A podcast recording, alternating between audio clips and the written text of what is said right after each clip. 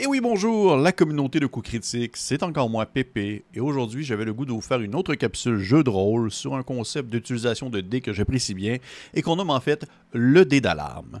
Le dé d'alarme est un outil que vous pouvez utiliser lorsque les personnages de la partie que vous animez s'élancent dans un endroit risqué et dangereux, une zone ennemie par exemple, ou un donjon habité par des créatures maléfiques. Le dé d'alarme sert à faire augmenter le niveau de prise de risque par rapport aux gains que les personnages peuvent accumuler au cours d'une partie. Je vous explique.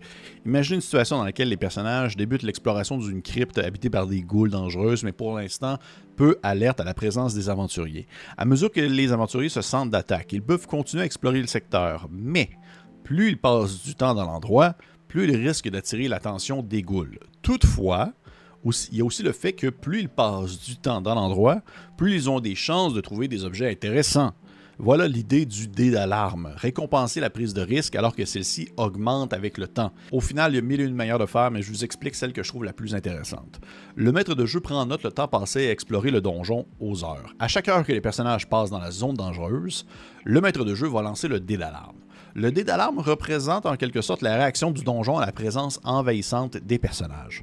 Plus le dé d'alarme est grand, plus les rencontres sont difficiles, mais plus les personnages joueurs ont des chances de trouver des trésors. Le dé d'alarme commence à D4 et au fur et à mesure que le groupe s'enfonce dans le danger ou dans la zone dangereuse, celui-ci va augmenter. Il va passer de D4 à D8, de D8 à D12 et de D12 à D20.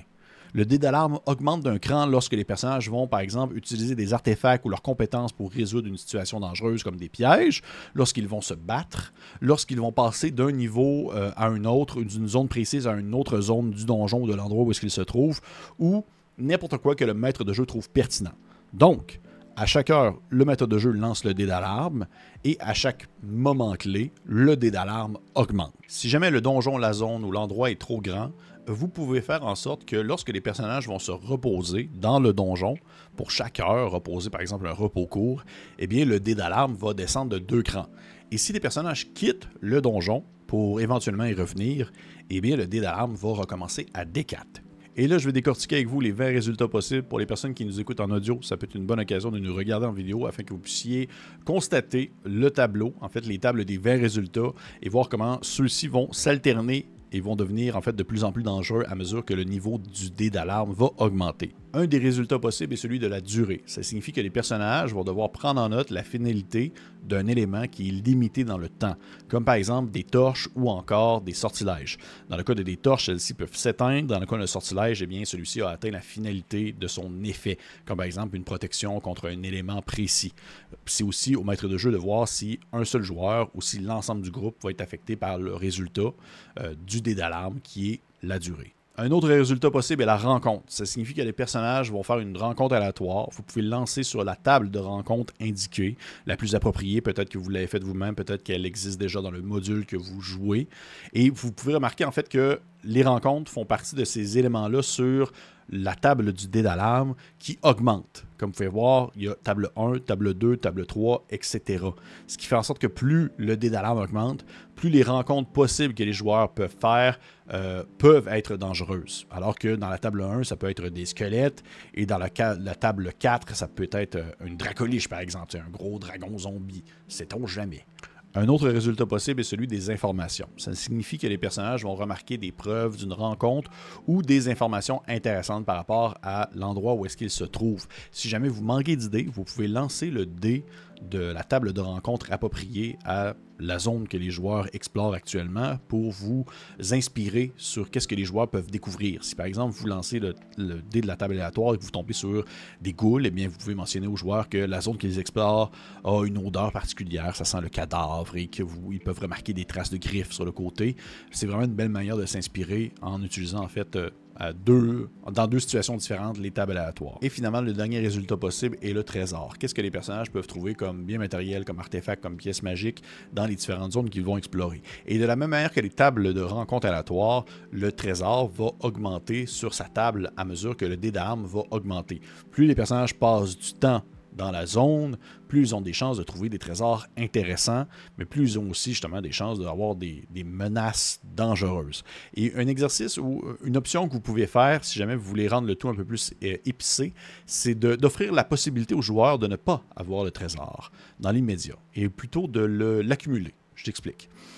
Dans le cas où vous, ça fait un certain temps que les personnages explorent la zone, ça fait un certain temps que les personnages sont dans le donjon et que le dé d'alarme est rendu à D20, admettons, et que ça fait plusieurs fois, ou du moins une fois ou deux fois, que vous avez comme résultat un trésor qui est sur la table aléatoire, mais niveau 1. Vous pouvez proposer aux joueurs de ne pas le prendre. Mettons que vous dites, oh, ça tombe sur la table 1. Vous pouvez dire, hey, si vous voulez, je vous l'offre, prenez-le pas, puis à la place, on le pile, on l'accumule. Si jamais je tombe encore une fois sur une table, en fait, de trésors des niveaux 1 ou 2, ça va s'additionner. Fait exemple, vous avez les personnages avancent et ils ont un trésor de la table 1, ils décident de l'accumuler. Ils continuent d'explorer, ils ont un autre trésor de la table 1, celui-ci va devenir un trésor de la table 2, puisque vous avez deux trésors de la table 1 qui vont être ensemble. Et ainsi de suite. ça fait en sorte que si les joueurs, si les personnages ont tout le temps un peu de malchance dans les rencontres et que même s'ils passent beaucoup de temps dans le donjon, ils ont seulement des trésors qui sont de faibles tables, alors qu'ils ont pourtant pris des grands risques, eh ils peuvent jouer un peu avec... Euh, ils peuvent jouer un peu avec le danger puis essayer de, le rendre plus intéressant tout en continuant d'explorer, même si la chance est peut-être contre eux. Fait que ça, c'est une option, à vous de voir comment est-ce que vous voulez faire ça, mais ça résume un peu l'utilité et la manière de fonctionner du dé d'alarme avec dans le fond, le tableau que vous pouvez voir présentement euh, à l'image. Mais c'est à vous de voir si vous souhaitez l'adapter de votre façon. Pour ma part, je l'apprécie bien comme ça. Euh, et les tables aléatoires sont adaptées selon l'aventure, tout comme les trésors. Moi, je suis un peu plus euh, un peu plus radin là-dessus. Je donne pas beaucoup de choses. Fait que même mes tables de trésors de niveau 4, par exemple, ben c'est pas si incroyable que ça. J'ai fait des parties un peu plus réalistes.